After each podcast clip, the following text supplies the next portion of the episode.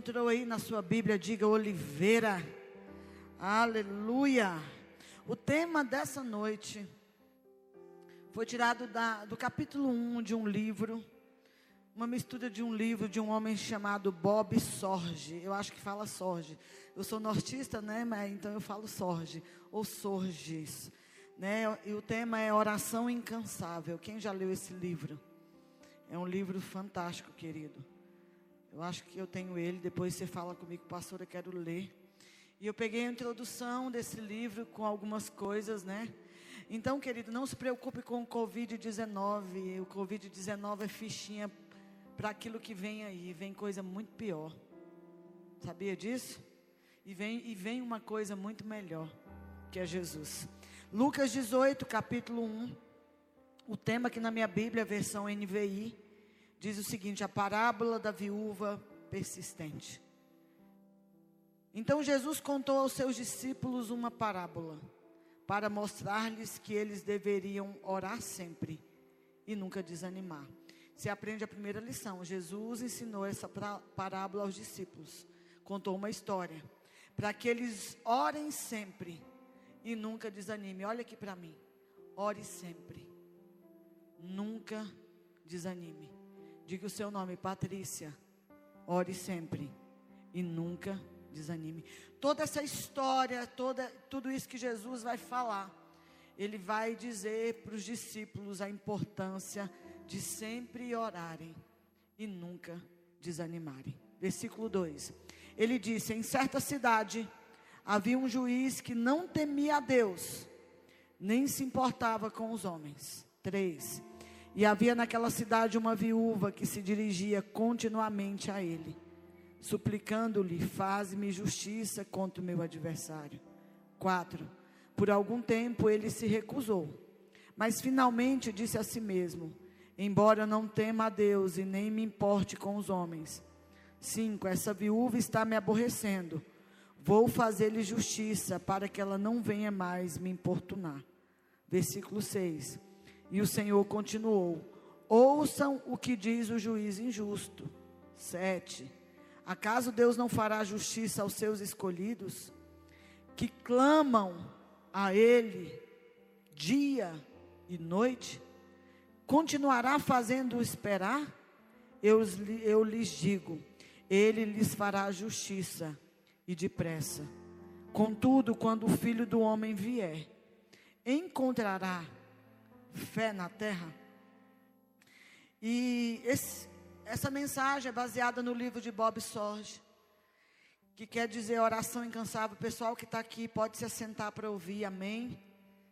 Glória a Deus, você veio para o culto, tá, você não está em casa, então você precisa ouvir a palavra. Oração incansável de Bob Sorge. Pastora, quem foi Bob Sorge? Foi um pastor de uma igreja por 13 anos, ele vai sofrer um acidente, ele vai perder a voz e a voz dele vai virar apenas um sussurro. Ele vai falar tão baixinho e ele só consegue falar por uma hora.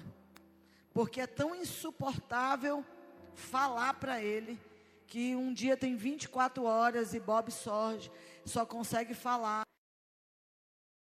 E quando ele fala, ele fala sussurrando, porque dói. Então ele era um ministro de louvor, ele abandona o louvor, abandona a igreja local e passa a ser um intercessor e ele escreve esse livro como alguém que perde a voz deve orar incansavelmente. E ele, o livro é baseado todo em Lucas 18. E o que eu vou ministrar para você é o capítulo 1, com um pouco de Bíblia desse livro. É fantástico. O livro todo é baseado em Lucas 18. E aí eu, eu te pergunto, por que Jesus vai contar uma parábola para que a gente não desistisse? Porque Jesus sabia que eu e você no caminho, querido, que desejamos e muitas vezes vamos querer desistir. Se você me assiste, você já pensou em alguma vez desistir daquilo que Jesus colocou na sua mão? Pastor, eu sou um ministro de louvor, eu sou um diácono, eu sou um presbítero, eu sou um líder do ministério infantil, eu sou uma ovelha, eu já pensei em desistir da fé, eu já pensei em desistir. Então essa parábola ela tem um propósito em me ensinar, em te ensinar a não desistir de quê? que todos nós temos um ministério em comum: orar. Se você tem um ministério e esse ministério não começa primeiro com oração, você tem serviço, você não tem ministério. Pastor, aonde todo ministério começa e onde todo ministério vai terminar? Com uma vida de oração. Jesus sabia que coisas iriam e vão se levantar na nossa vida com um propósito colocado pelo diabo em nos fazer desistir. Gente, tem gente que desistiu por causa do Covid-19, que é só um. Imagina o que vem por aí. A gente estava aqui antes nos bastidores conversando, e quando você vê a parábola das virgens, você vai ver que Jesus, que é o noivo, ele volta à meia-noite. O que é meia-noite? Então, segundo a escatologia, quem é pós-tribulacionista acredita que Jesus virá nos tempos muito difíceis, de muitas trevas, mas ainda vai ter uma noiva que dormiu porque a tribulação vai ser tanta que a noiva vai dormir. Mas aí ele vai falar das cinco prudentes, das cinco nécias, mas as cinco que dormiram, dormiram com azeite. Quando o amigo do noivo diz: Eis aí vem o um noivo as que tinham azeite conseguiram acender a lamparina. Pastor, o que, é o azeite? Como que eu acumulo azeite? Você não acumula com o microfone na mão, com o teclado na mão. Você não acumula. Querido, azeite só é acumulado com uma vida de oração. Então Jesus está dizendo: para que você suporte o que vem, você tem que orar. E você é a viúva da parábola insistentemente, sem querer desistir. Talvez alguém não vai querer fazer justiça. Mas se você orar, o justo juiz virá para fazer justiça na sua vida. Então, pastora, você precisa entender: quem vai permanecer até o fim é quem permanece com uma vida de oração. E a maioria de quem me ouve hoje nem sequer fez uma oração. Ou se fez uma oração, é obrigado, Senhor. Eu estou falando de uma vida de oração. De uma vida que ora sem cessar. Que clama dia e noite para que a justiça, querido, não é mais justiça no nível pessoal, mas é uma justiça no nível mundial. Vem fazer justiça sobre a terra, vem estabelecer o teu reino, vem estabelecer o teu governo, vem estabelecer o teu domínio. Não é mais, Senhor, abre uma porta de emprego. Não estou dizendo que você não deve orar assim, mas a oração e o clamor da noiva só tem uma intenção: que o noivo volte. Se você não está orando nesse nível, deixa eu te dizer, você nem começou a orar. Você nem sabe o que é orar. Você sabe o que é clamar incessantemente. Mas eu não estou falando de um clamor em dias fáceis. Eu estou falando de um clamor que virá nas mais densas trevas. Virão dias muito difíceis, querido. E se você que me ouve, você que está aqui, não desenvolver uma vida de oração começando hoje, você não vai suportar o que vem por aí. Amém? Então, pastora, para que, que, que a gente clama por justiça? Para consertar aquilo que está errado. Quando você vai num tribunal, você quer, é, ou você vai no PROCON, você quer que a justiça feja, seja feita na sua vida. Então, quando a justiça ela é estabelecida, ela vem para consertar o que está errado. Então, quando Jesus voltar, que é a justiça de Deus, Jesus é chamada, chamado de justiça de Deus, ele virá para consertar o que está errado. Amém? E o trono de Deus, ele trabalha de duas maneiras: retidão e justiça. Lembra de Isaías, quando ele vê o Senhor assentado no alto e sublime trono? Ele coloca a mão na cabeça e ele se desespera, porque Isaías diante do trono, porque quando ele olha para o trono, ele vê retidão e justiça. Ele vai dizer: Ai de mim que sou homem de lábios impuros. O anjo pega uma brasa do altar com uma tenaz, porque o anjo que pega a brasa é um serafim, então ele queima em fogo, mas o fogo do altar é maior, ele precisa pegar algo e coloca na boca do profeta e purifica o profeta. Aí o profeta vai entender: Eis-me aqui, Senhor. Envia-me a mim. Envia para quê? Para clamar dia e noite. Amém, querido. Você pode dar um glória a Deus? E toda justiça ela tem dois elementos. Quando Jesus voltar, ele volta para restaurar uma terra que será destruída. Quando Jesus voltar, ele virá para restaurar e ele virá para restituir. Lembra de Jó? Jó sofreu injustiça. E no final ele sofreu o que? Restituição. Então, todas as vezes que Deus aplicar justiça na tua vida, Ele volta para restituir. Então, quando Jesus voltar, Ele voltará para restituir a terra aos filhos, aos escolhidos. Se você é escolhido de Deus, você experimentar, experimentará a restituição do Éden. Aonde está o Éden? Na Cidade Santa. Aonde está a árvore da vida? Na Cidade Santa. E ela vai descer. A gente canta, né? Na Nova Jerusalém eu vou entrar, mas você só entrará se você conseguir passar as densas trevas que virão e se você tiver uma vida constante de oração, de dia e de noite. Clamam, essa viúva clamava diante de um juiz que era iníquo, dia e noite. Comece a clamar, igreja, dia e noite, dia e noite. Tem um filme, quem gosta de filme, eu adoro filme, eu assisto tudo menos terror. Porque a vida, a gente já expulsa tanto demônio, né, irmão? Ainda vai ver demônio na tela, não dá, misericórdia. Tem um cara chamado William Will, Will, Will Force. Aqui foi traduzido o filme, eu comecei a assistir, irmãos, eu não dou conta de assistir, porque vai contar a história de negros sendo torturados, eu choro. Não dou conta nem de ver negro amarrado, gente sendo chicoteado, mas está lá na Netflix, eu acho que está na Netflix. Uma jornada pela liberdade. Alguém já assistiu? Ele vai contar a história desse homem, William Wilberforce, que é um, um parlamentar, é um político inglês que se converte a Cristo. E ele vai se tornar um abolicionista na Inglaterra, nos países ali, e ele vai lutar, e ele vai orar, e ele vai brigar, e ele vai lutar, e ele nunca vai ver a abolição acontecer. Pastor, às vezes eu vou orar e você nunca vai ser atendido, não se frustre. Jeremias orou e tudo que Jeremias orou, ele não teve nenhuma resposta de sua oração. Não quer dizer que Deus não está ouvindo.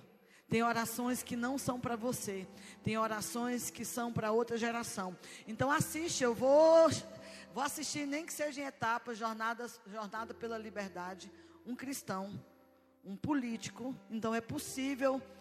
Você que me ouve é um político corrupto, né? Jesus chega na casa de um político corrupto, Zaqueu. E ele diz: Eu vou devolver aos pobres quatro vezes mais o que eu defraudei. Então, os políticos podem se converter. E ele era um parlamentar. E ele lutou por 20 anos, querido. 20 anos de oração e luta. Sabe o que, que o cara fez? Vocês que trabalham no encontro e que reclamam demais. Gente, olha, pelo amor de Deus, amanhã nós vamos ter pamonha. Pessoal da pamonha não reclama, nós vamos fazer aqui no quintal. Eu tenho bia de gente que reclama de, de coisa. A gente reclama para melhorar, para ser perfe perfeccionista naquilo que eu me propus a fazer. Mas tem gente chato, que tudo ele reclama. O cara jejuou, então quando a gente passar um jejum de açúcar, você vai lembrar de William Wilberforce. Ele jejuou de 20 anos de açúcar. Por quê? Porque até o jejum do cara tinha um propósito. O, de que que os escravos trabalhavam nas canas de açúcar? Inclusive, ele influenciou a libertação dos cativeiros é, do, dos nossos irmãos afrodescendentes no Brasil. Ele jejuou 20 anos de açúcar. Por quê? Porque os negros trabalhavam com cana de açúcar. Ele diz: Eu estou lutando para libertar os caras. Eu vou consumir o açúcar que eles produzem com a escravidão. Eu vou ficar 20 anos sem açúcar. Alguém topa aí? Doeu aí, né, irmão? E ele morreu sem ver a abolição na Inglaterra. Mas hoje nós podemos ver a oração de um homem funcionando. Sabe por que tem negros livres na Europa? Porque um homem decidiu clamar dia e noite para que fosse feita justiça. Então, o meu desafio nessa noite, jovem, nós estamos no culto de jovem, eu quero ver os jovens orando. Amém? O que fez o William lutar e orar por tantos anos, pastora? Ele dizia o seguinte: vou ler para você. A beleza de Deus cativou meu coração, cada vez mais. Ele não desistiu porque olhou para a beleza de Jesus. Não olhe para o mundo, olhe para a beleza de Jesus. Amém? E aí se lascou, Gustavo, que você está aí no altar, está pegando Gustavo. Irmão, músico é uma benção, mas música é difícil.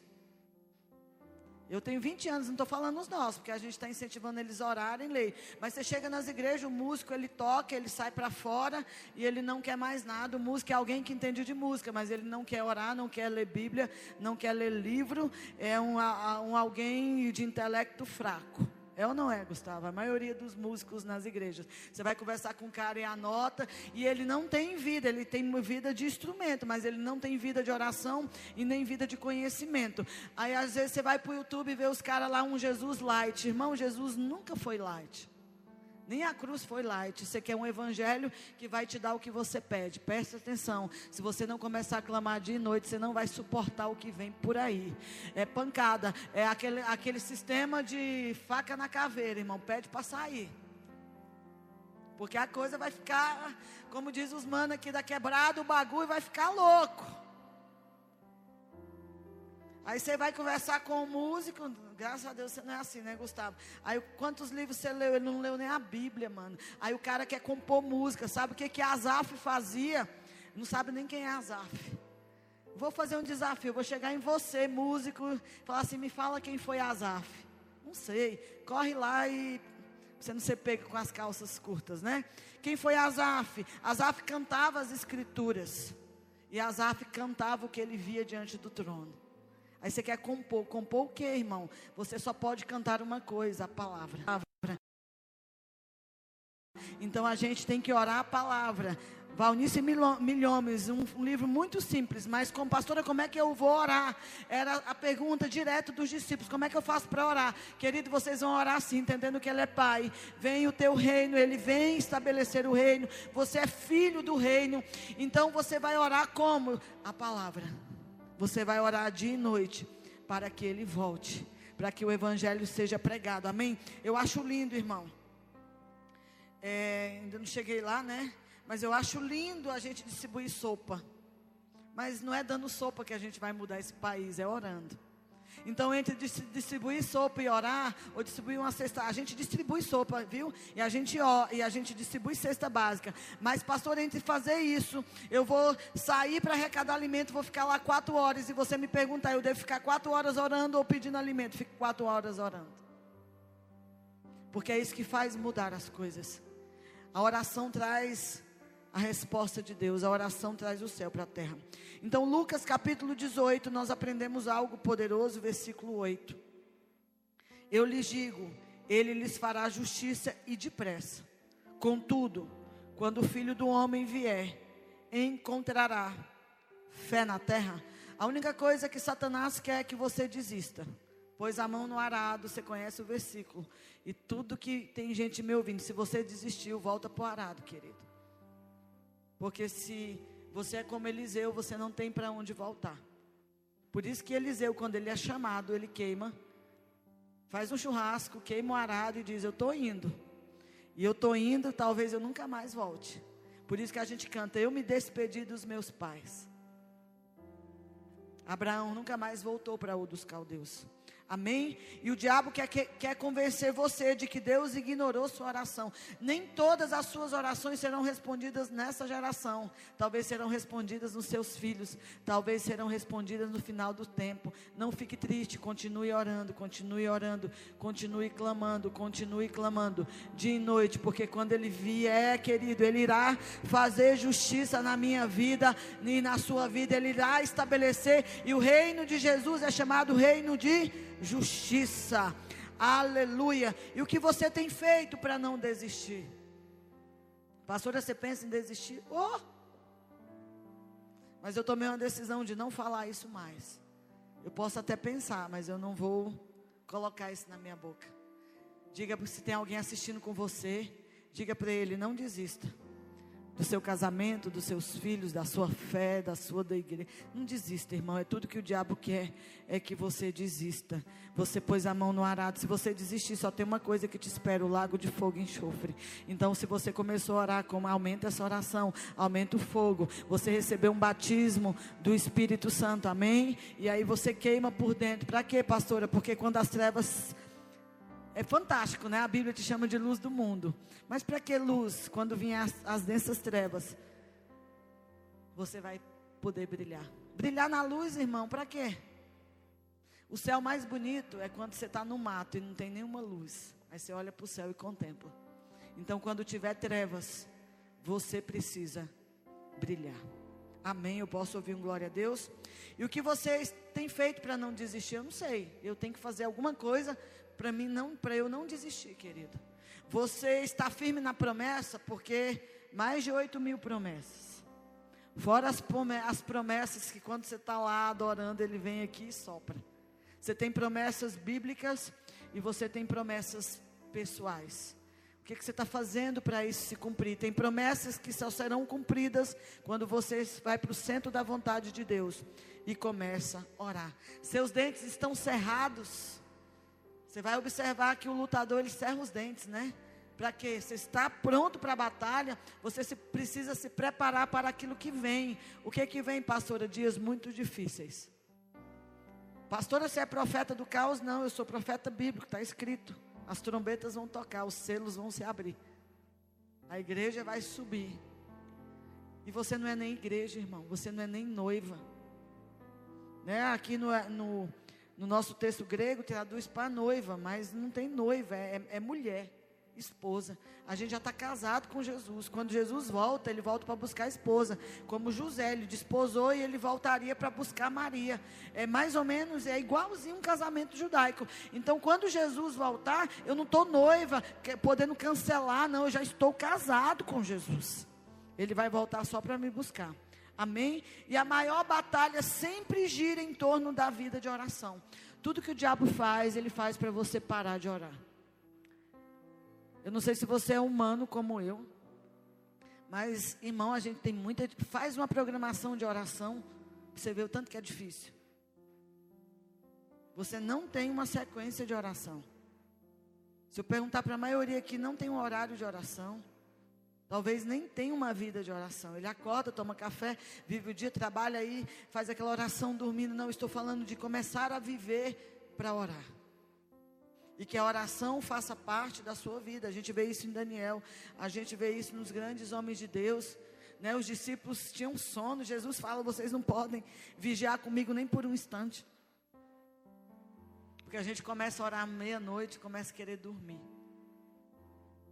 Então comece a desenvolver. Amém? Quando você se posiciona diante do trono de Deus e levanta um clamor ao seu juiz, o que, que ele vai fazer, pastora? Ele irá fazer justiça. Então, Satanás não se opõe, às vezes você dá uma cesta básica, a você distribuir sopão, a você vir o culto, mas ele vai se opor ferozmente o dia que você colocar no coração em ser um homem e uma mulher de oração. Porque quando você ora, não é, você não ora para atender os seus pedidos, você ora você escuta Deus e fala: Deus, eu quero participar daquilo que o Senhor está fazendo em oração.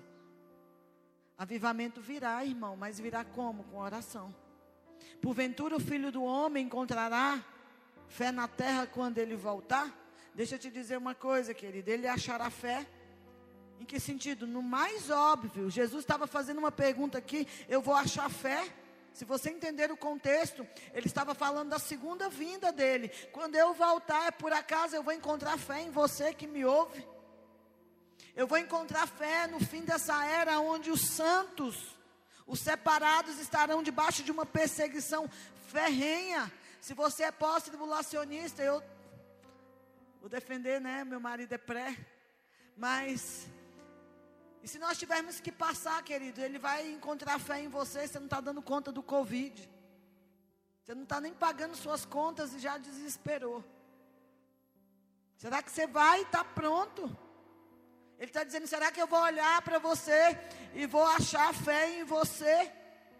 Quando a ira de Satanás for violenta, irmão, hoje um exemplo para nós é a China comunista. Os irmãos lá não tem teclado, irmão. Não tem nem Bíblia. Eles têm que fazer culto assim.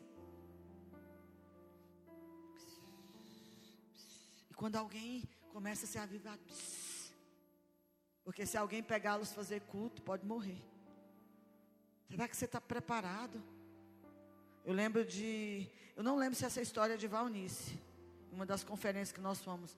Mas ela dizia que levava um pacote de arroz de 5 quilos, ela tinha que comer e não podia dividir, porque era o que ela tinha para passar nas missões.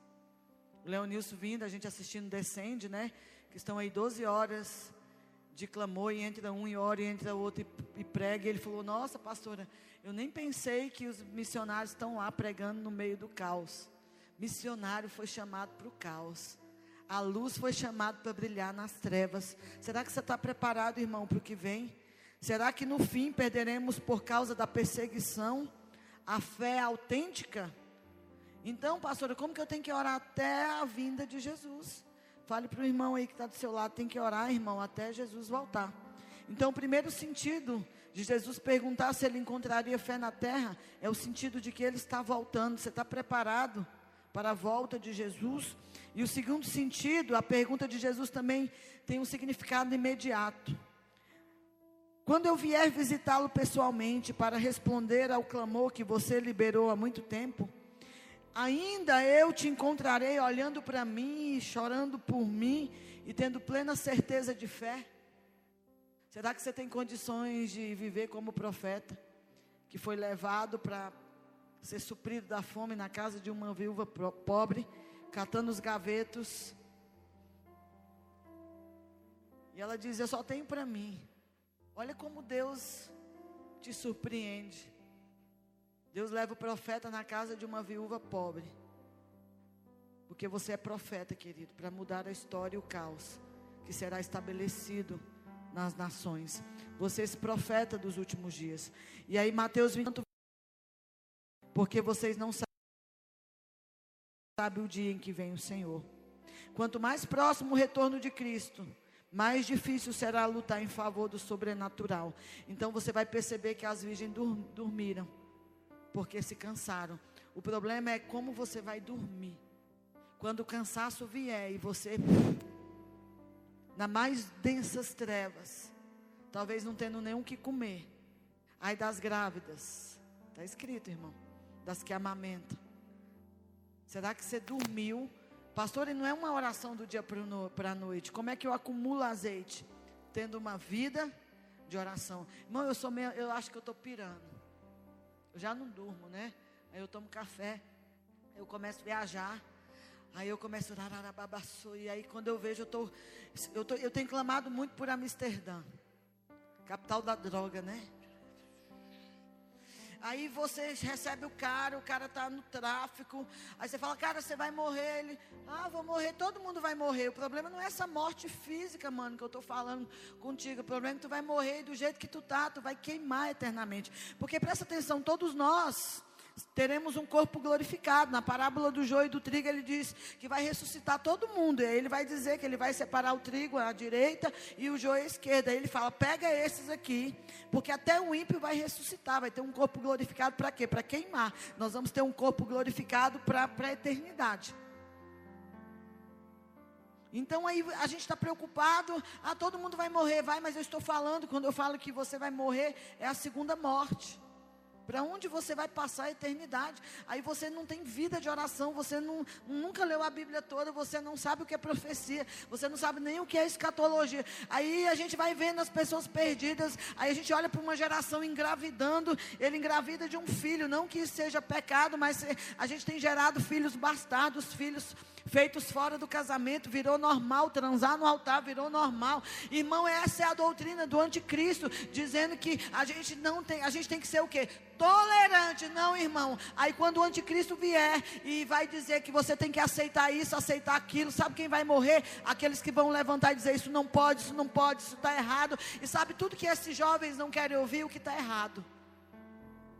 Quem está entendendo o que eu estou dizendo? Você é o profeta que vai levantar e vai dizer, está errado. Você é o profeta, como na força de Elias, não diz isso o texto, que nós vamos andar na força de Elias. O que que Elias ia? Ele ia confrontar Acabe, ele ia restaurar o altar, ele ia dizer, responde com fogo, Deus. Ele ia consertar as coisas, ele ia correr na frente de Acabe. E querido, é tempo de nós corrermos como Elias, de nós não dormirmos mais e dizer, meu Deus.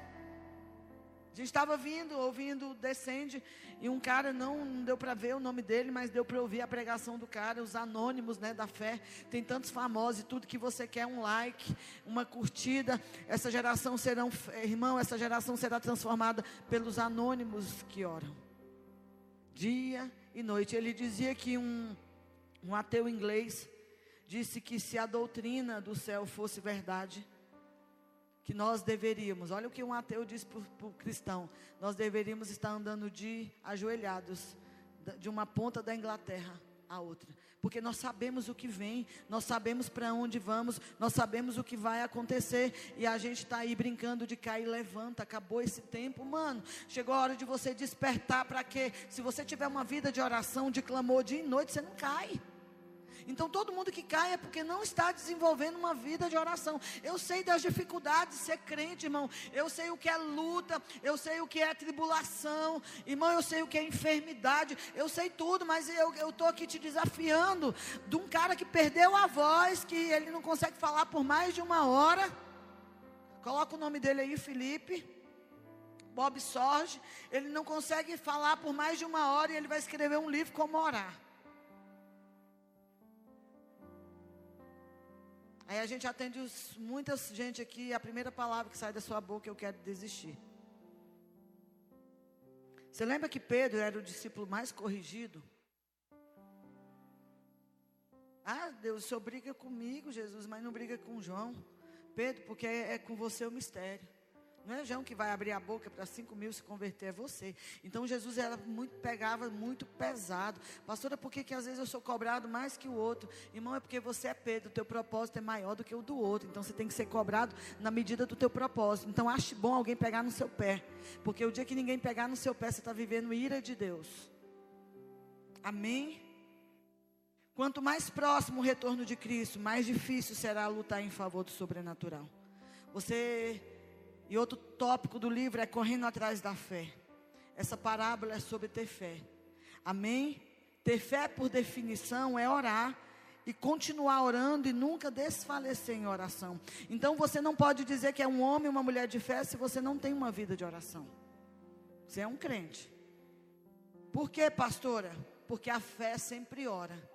E a incredulidade sempre para de orar. Por que, que você para de orar? Porque você é incrédulo.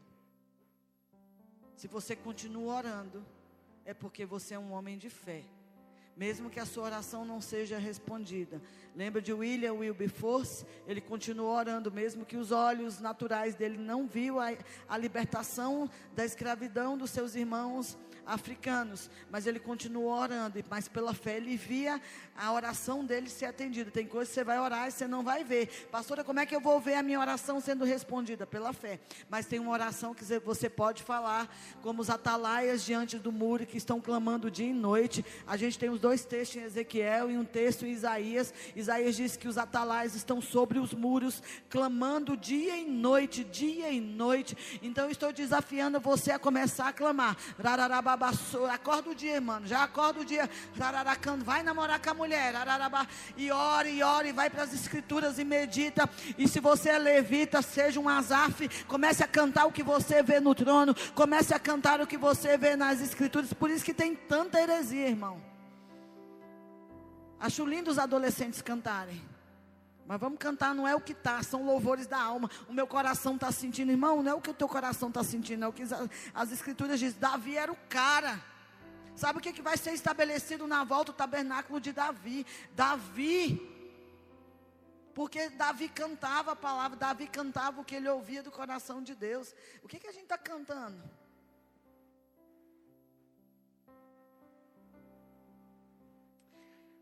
Ah, querido. A fé sempre ora. A incredulidade sempre te faz parar de orar. Jesus, para a gente finalizar, quando Jesus perguntou se encontraria fé na terra, na ocasião da sua vida, eu vou te responder sim. Como diz nosso querido, né?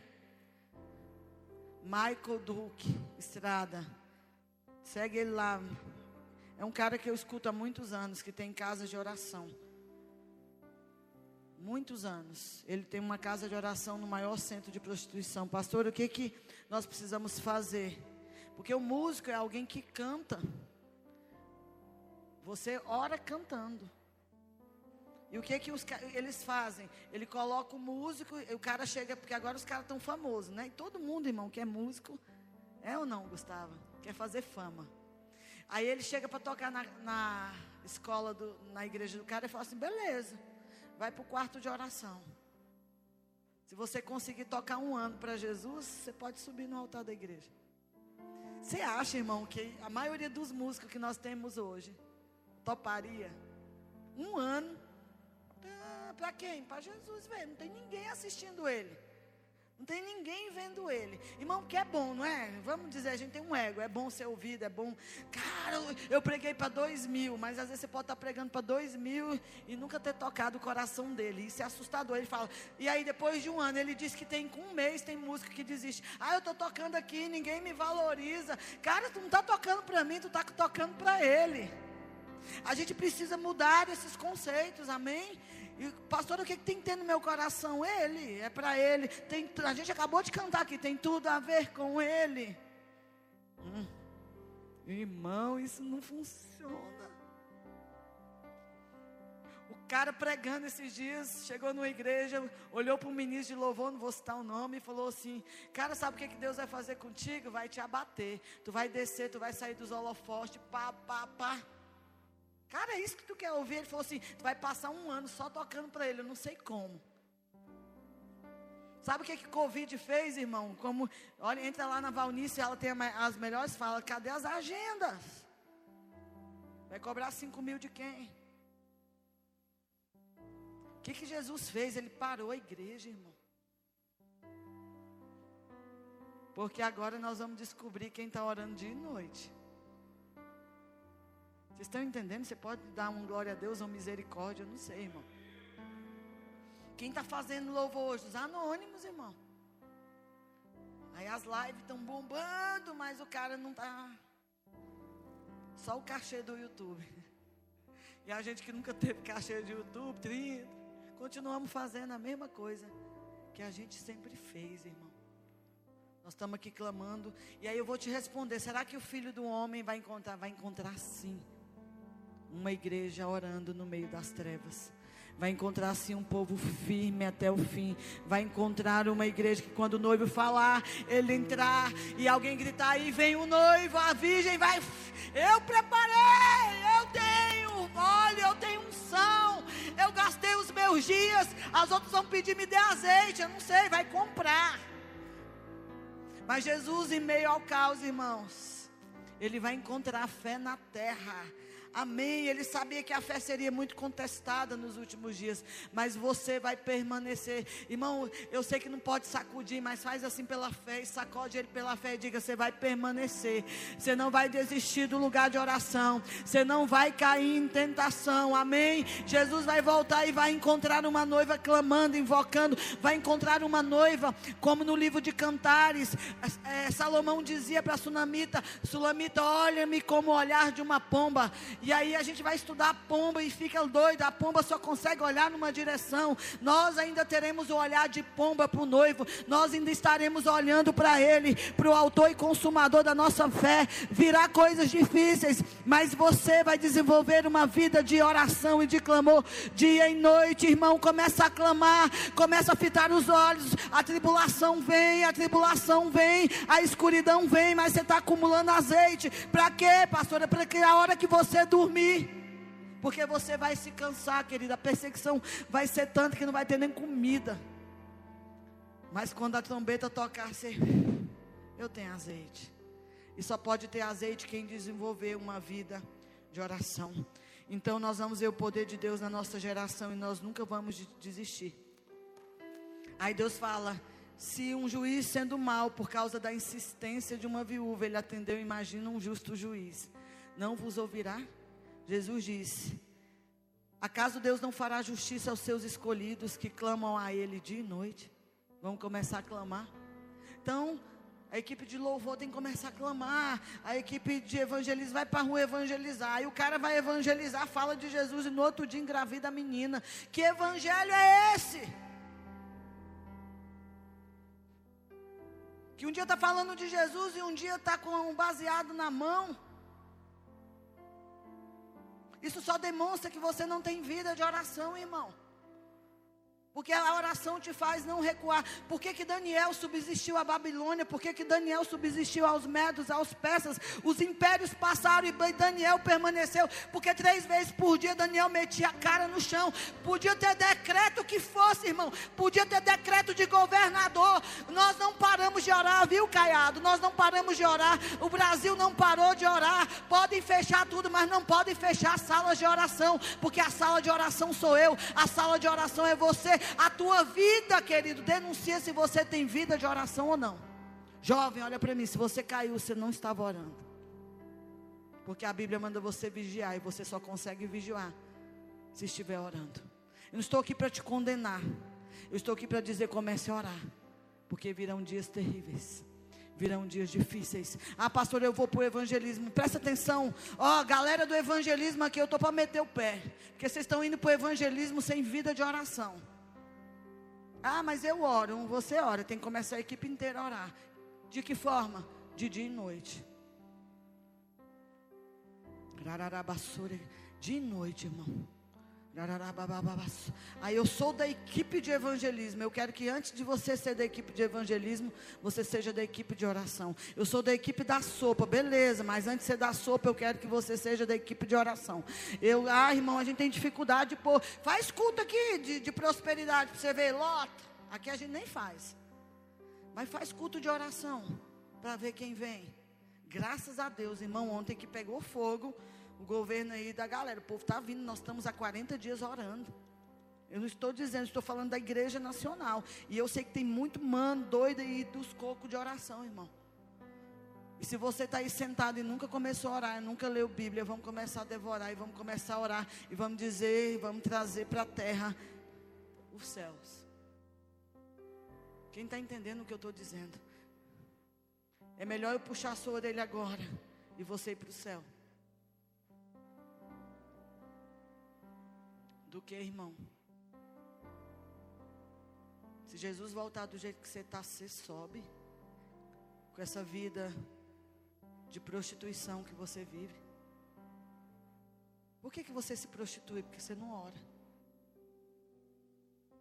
Você vigia e ora para não cair em duas coisas: vigia e ora. Aí você não cai em tentação. Amém? Vamos adorar. E você crê, irmão. Eu sei que tem gente cansada dessa música, eu não estou nem aí. Mas só não será abalado quando as densas trevas vierem, nos dias mais difíceis. A igreja que ora não será abalado. O crente que ora ele não é abalado. O crente que ora, arabababa. se você está aqui me ouvindo, se você está em casa, já começa, irmão, no demanto aí, já começa no ministério, já começa no clamor. Eu confio num Deus que virá e virá me fazer justiça. Eu confio num Deus que virá, querido, e vai encontrar uma igreja orando. Amém, Oliveira Church? Ele vai nos encontrar orando de dia e noite. Nós vamos clamar como pastora dia e noite. Já começa, pastor, eu estou na câmera, começa eu estou aí. Eu não sei onde você está, irmão. Pode tirar isso aqui para mim. Eu não sei aonde você está. O único ministério que vai permanecer é o ministério de oração. Deus quer te usar em poder, sinais e maravilhas nesses dias. Eu tenho orado, eu falei, Deus, eu quero ser usado da forma que o Senhor quiser, mas eu queria, irmão, um dom de maravilhas. E eu tenho orado por isso. Pastora, vai acontecer, não sei, mas eu estou orando. Tudo vai se abalar, mas a igreja que ora não será abalada. O ministro que ora não será abalado. O ministro que ora não será abalado. O ministro que toca, mas toca aquilo que está no coração de Deus, não será abalado. Amém, igreja? O intercessor que ora o que está no coração de Deus não será abalado. Virão dias difíceis, densas trevas. A meia-noite, a hora mais difícil. Mas você é a viúva, querido, que clama dia e noite para que a justiça do reino seja estabelecida nas nações. Ele virá e ele não tardará. E quando ele virá, querido, ele não virá esse Jesus light, não não. Ah, eu vou subir. Levante as tuas mãos na tua casa.